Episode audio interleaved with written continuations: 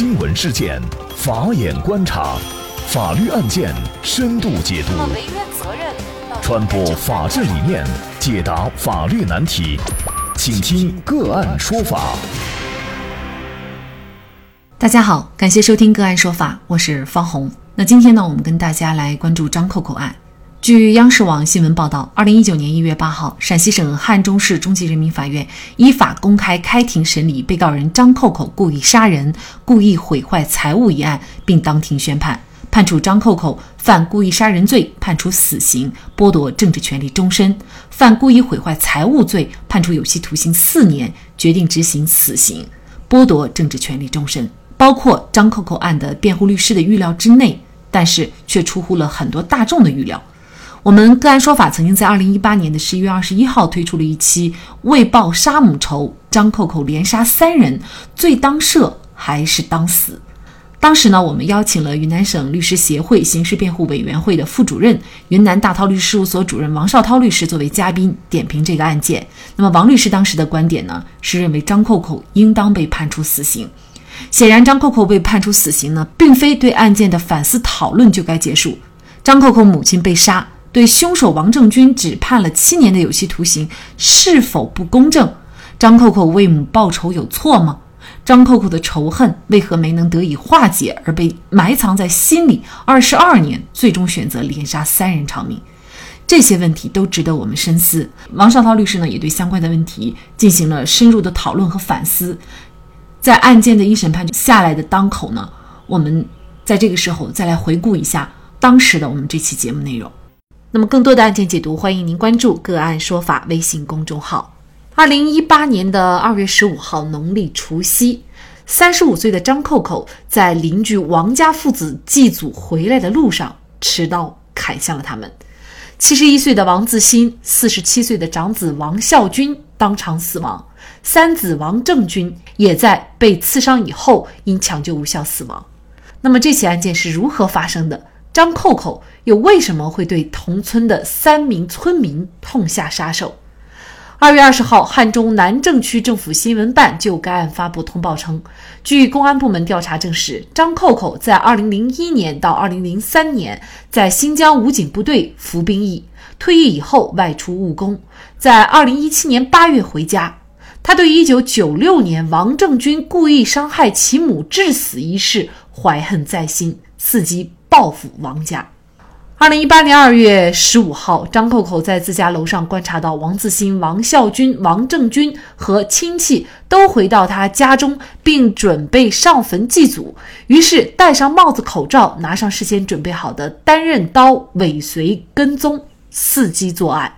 在王孝军、王正军一行上坟返回途中，张扣扣持刀先后将王正军、王孝军连戳数刀，此后又持刀赶往王自新家，持刀对坐在堂屋门口的王自新连戳数刀，致两人当场死亡，一人重伤，抢救无效死亡。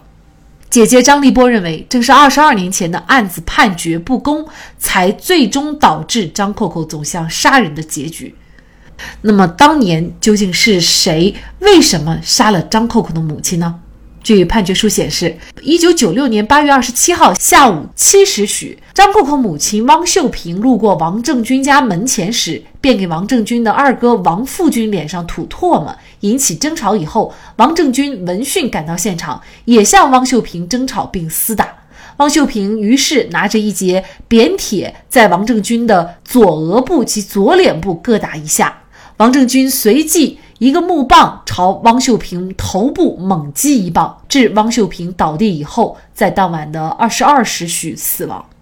然而，对于法院的判决，张扣扣的父亲和姐姐并不认同。采访中，张扣扣的父亲向法制在线记者讲述了妻子当年被打倒在地的情形。他说：“他家老二拿着棍子从后面一下打在头上，打完走了，我妻子就倒地上了。”判个最小的，最小的因为啥？因为不够十八岁。我说是老二打的，他们最终写的是老三打的。而除了对这起案件的事实认定和定罪量刑不满以外，对于民事部分的赔偿，张家人也一直无法接受。判决书显示，当年张家人要求赔偿的经济损失，包括丧葬费、赡养费、抚养费、死亡补偿，一共呢是二十五万元，而法院最终判决金额是九千六百三十九块钱。那么张扣扣杀人案在本月的十七号下午，新京报记者从陕西省汉中市中级人民法院了解到，法院在十一月十六号召开了有关张扣扣案的庭审会议。张扣扣的姐姐称，张扣扣在会议上提出庭审进行网络全程直播，否则将保持沉默。张家代理律师王文广介绍，张家已就一九九六年张母被杀旧案向陕西省高院提出了申诉。这起案件当年的判决是否公正？张扣扣要求庭审直播会被满足吗？张扣扣的行为在法律上又该如何定性和处罚？就这相关的法律问题，今天呢，我们就邀请云南省律师协会刑事辩护委员会副主任、云南大韬律师事务所主任王绍涛律师和我们一起来聊一下。王律师你好，主持人好，听众朋友大家好。应该说这是一起惨案。张扣扣一次连杀三人，但是呢，尽管三条命丧在张扣扣的尖刀下，很多网友呢却同情张扣扣，因为他杀人的原因是为母报仇。那么张扣扣姐姐也说，张扣扣之所以会连杀三人，主要的原因是对当年判决的不公。那么当年母亲被杀一案的这样的一个判决，从我们目前了解到信息看。您觉得是否存在不公正的地方呢？首先哈，我们要旗帜鲜明的要表明一个态度，无论他是出于什么原因，特别是说当年的判决有什么问题，通过这种杀人，而且是情节特别恶劣，然后后果。极端严重的这么一种制造这么一个杀人的案件，都是不可取的，都是要予以否定的，然后法律都要予以严惩的。如果我们因为呃在社会生活当中遭受了一些不公正，或者认为自己以前的一些判决，认为有错误、不公正，就采取这种暴力手段，这种进行杀人，冤冤相报，那整个社会都是一个无休无止的复仇和暴力的这种过程当中，所以我们绝对要持一个否定的态度，这是我们首先要亮明的一个价值取向。那么，对于刚才主持人所谈到的说当年的案件的判决是否公正的问题，我们只能说，如果是在这个网上或者就是我们有证据能够证明确实是他的三子，而他的三子王振军是还未满十八周岁，同时在这个过程当中，根据判决书的记载。又是被害人，也就是张扣扣的母亲首先动手有过错的情况下，法院作出这这样的判决，有期徒刑七年，他是在法律允许的范围之内，所以我们只能说，在现有的案情、案件事实的基础上，法院作出的判决，它是一个在。法律允许范围之内的一个判决，这是从刑事责任方面来看。那么从民事责任方面来看呢？刑事附带民事的赔偿范围，法律规定了必须是直接的经济损失。那么也就是说，所谓的呃赡养费呀，或者其他这些精神损失费这些费用，在刑事附带民事。的案件当中，法律是不支持的。呃，我们一个人一个家庭成员的这个被害死亡以后，事实上最大的损失，它并不见得是最直接的经济损失，而恰恰是这些精神方面的损失。而这方面的损失，我们法律又是不允许或者说不支持的，在刑事附带民事案件当中。因此，就当年做出的这个判决，无论是刑事方面还是民事赔偿方面，都是在法律规定或者允许的范围之内。我只能这样来表述。张扣扣目前呢最新的消息是，他提出希望对于他的庭审进行一个网络的全程直播，否则就会保持沉默。那么他的这个请求会不会被同意？什么样的案件才能够网络全程直播？因为最近我们知道王成忠案件呢，在网络上全程直播，被广大的网民所熟知和热议。那么他的这个案件符合网络直播的一个条件吗？呃，事实上，因为现在我们提倡的是一个公开审理、公开审判、公开宣判，因为公开，实际上它也是一个最好的法治宣传、法治教育的一种方式。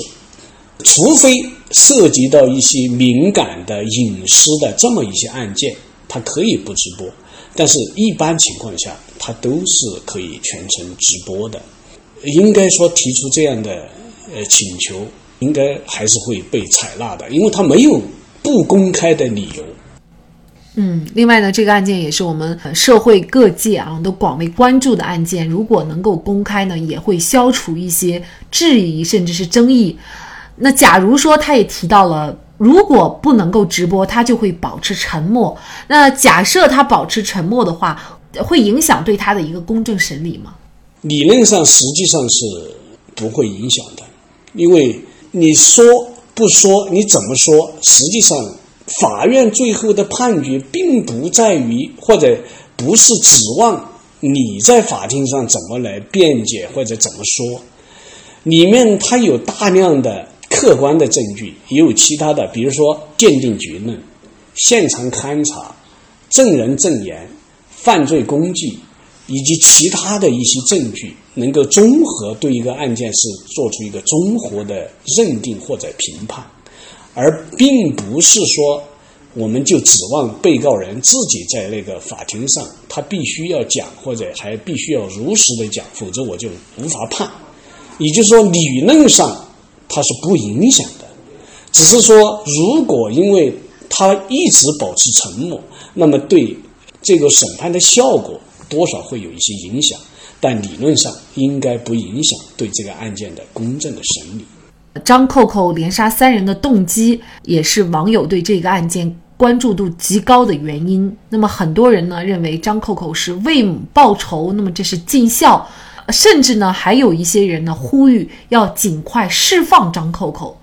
那么对于张扣扣的行为，在法律上是怎么来定性？他最终可能会被处以什么样的刑罚呢？所谓的尽孝，所谓的报仇，其实这些在目前来看，其实它都是一个一厢情愿的，而且即便是这种一厢情愿的，它都是它也是一种情绪化的一种表现。无论你是有什么样的。自以为是的理由或者原因，你都不能通过用杀人的手段来解决。这点我们一定是要旗帜鲜明的予以表明这样的一个态度。所以从法律上，它是一个怎么样定性？它就是一个典型的故意杀人，造成了这个严重的后果，三死伤的这么一个严重后果。因为故意杀人的，他的处罚就是最先就是以考虑死刑、死刑、无期徒刑到十年以上有期徒刑，首先选择的应该是死刑，因为它的后果极其严重。那么至于说你的杀人的动机的问题，事实上这个动机它不见得是有多少的正当性，更多的其实是他自认为的。那么至于他母亲。被故意伤害，然后致死这个案件究竟是一个冤案，是否公平公正的一个判决？其实这个是要通过申诉来处理的问题。那据其他材料的反映，事实上已经驳回了他母亲那个案件的一个申诉。那么也就是说，他母亲那个案件是已经定性的，没有任何问题的。所以，他的所谓的动机的正当性，首先就是一个存疑的，或者说是有问题的。另外一个所谓的自首的问题，它是可以从轻，可以考虑，也可以不予考虑。那么，在哪些情况下可以考虑呢？就说，在那种案子基本上是可以从重也可以从轻，不是那么特别严重的情况下，那么可以从轻处理。但是如果他的犯罪的情节极其严重，手段极其恶劣，社会影响极坏，在这样的案件当中，并不是所有自首我们都必须要从轻的，他是可以从轻。所以这个案件综合来看的话，应该就是故意杀人，首先考虑的可能就是一个面临的是一个死刑的一个处罚。很多网友啊，通过换位思考啊，觉得这个事儿呢，如果换成是自己，自己可能呢也会去想办法报仇，因为这毕竟是杀母之仇。尽管呢，对方在法律上已经得到了法律的惩罚，但王家的老三他实际上呢也只是坐牢了三年就被释放。那么他们觉得无论如何，一条人命都不应该得到这样的一种处罚。所以呢，很多人就觉得，如果站在法律的制高点上来看。可能张扣扣必死无疑，但是如果从情理上来看，谁都没有办法站在他的立场去考虑事情。那么，甚至有些人呢，将张扣扣案跟于欢当时的为母杀人案做比较，您怎么来看这样的一种观点呢？首先，我们已经在节目的最先已经是旗帜鲜明地表明了我们的一个价值取向，而且我们也基本可以判断。根据披露的这些事实，法院就是在张扣扣的母亲那个案件当中，基于当时的那个事实做出的那个判决，无论在刑事责任方面还是民事赔偿方面，都是在法律允许的范围之内，这是我们首先的一个大前提。但是在这样的大前提下，这个案件。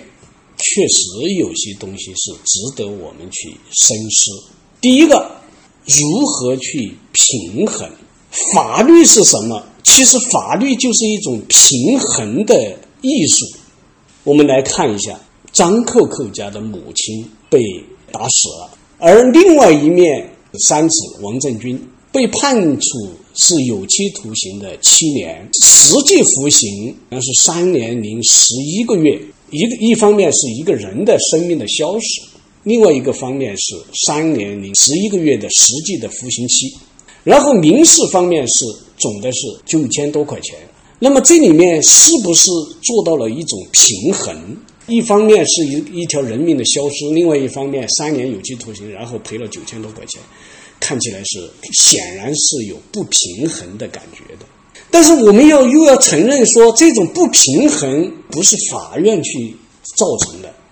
因为这个王振军，如果案件的事实就像判决书描述的，故意伤害，他是十年以上有期徒刑、无期徒刑到死刑，那么因为他是未成年人，他可以是从轻减轻，在十年以下七年，他也是法律允许的范围之内。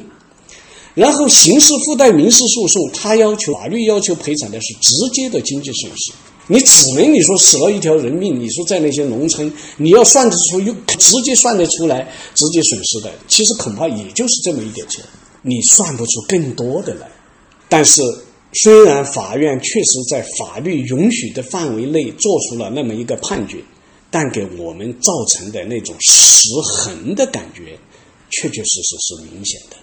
那么这恐怕就不是执法的问题，恐怕就要上升到一个立法的层面了。这就是我们要反思的第一点，也就是如何去平衡。第二呢，就是我不知道原来的判决它是如何去描述的，就是我们的说理是不是充分，也就是说我们在判决书当中是不是已经充分的去论证了我们为什么要这样判。然后让人心服口服，因为我知道，在我们的现实当中，我们的判决基本上是不去把这些理由、法理充分的进行阐述，然后让被告人、被害人他们都知道为什么要这样判，实际上是说理是不充分的。那么这种说理不充分。往往就会造成给人就觉得这个判决是蛮横的，所以我们的判决的说理是否充分，这恐怕是应该我们反思的第二个方面。第三个方面呢，我们从法院的这个认定的这些事实上，好像这样判没有任何问题。但是从现在我们来看，他的张扣扣的父亲张扣扣的姐反映出的那些情况来，当年他母亲张扣扣的母亲那个案子根本就没有上诉的，然后也没有申诉的，原因是什么呢？从案件的反映出来，他们是不相信，就说不相信这个法院会给他们按照他们的这种他们认为的这种事实去去认定、去校正，他不相信这个法庭，不相信法律。所以二十年以后，张扣扣做出了这样的非常愚蠢也非常难以置信的杀人的行为。那我们归结到就是，我们怎么样让我们的法律、我们的司法树立一种至高无上的这种权威，让老百姓真正去相信他、去信服他，而不是去厌倦他、回避他。古时候在德国有一个皇帝。他建了一个别墅，然后在别墅的前面就有一个一家农民的房子挡住了他的视线，他就叫这家农民搬开。这农民说：“我就不搬呀，我为什么要搬？这是我的房子。”这皇帝就派他的这些手下，他的这些警卫，强行的就给他搬掉了。这农民根本就不会跟他去理论，或者说是强制去去阻止，而是冷冷的就就在笑着：“你你自己去搬吧。”我至少还有我们的法庭在后面呢。最后，他真的果不其然向法院起诉，法院完全采纳了他的意见，恢复原状、赔偿损失、赔礼道歉，那个房子重新给他修修好了。那么说明什么呢？说明就是说，无论是我们的权益受到了任何人的挑战，受到了任何人的这个侵犯，最后一道屏障还有法律，还有法庭。可以依靠。如果我们有最后的这个屏障，我们就有念想，我们就有寄托，我们就有依靠，我们就有保护。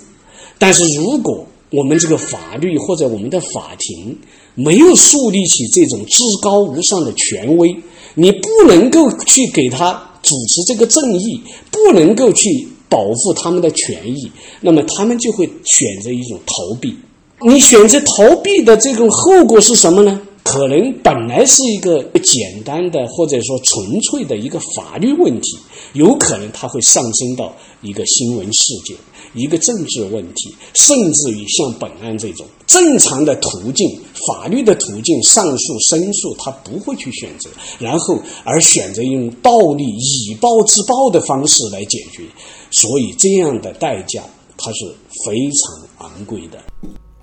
那另外呢，这个案件也值得我们反思的一点是，很多网友到现在都仍然支持张扣扣的行为，觉得张扣扣应该无罪释放。那么，如果张扣扣无罪释放，这是否意味着王孝军的儿子王正军的儿子可以继续为了报杀父之仇而再去杀张扣扣的一家老小呢？这个世界就完全变成了以暴制暴，冤冤相报何时了？当然，如何树立司法的权威，使司法的公平公正深入人心，也确实需要我们不断的反思和践行。也许呢，还有一段很漫长的路要走。那么，本期节目的图文推送，大家可以关注我们“个案说法”的微信公众号，在历史消息当中找到。那么，在本篇文章的最下角，您点击阅读原文，就可以获得我们往期节目的。那么，我们把案件呢，也分为了。刑事案件、行政案件、民事案件、婚姻家庭类案件以及公司法务类案件等等，大家可以根据您的需要去查找您所感兴趣的节目。同时呢，您在生活工作当中遇到一些法律问题，也欢迎您向我们进行咨询。您可以添加幺五九七四八二七四六七幺五九七四八二七四六七这个微信号，向我们进行详细的咨询。给大家提供法律服务的都是我们个案说法邀请到的嘉宾，他们都非常的专业、资深和负责任。感谢您的收听，我们下期节目再见。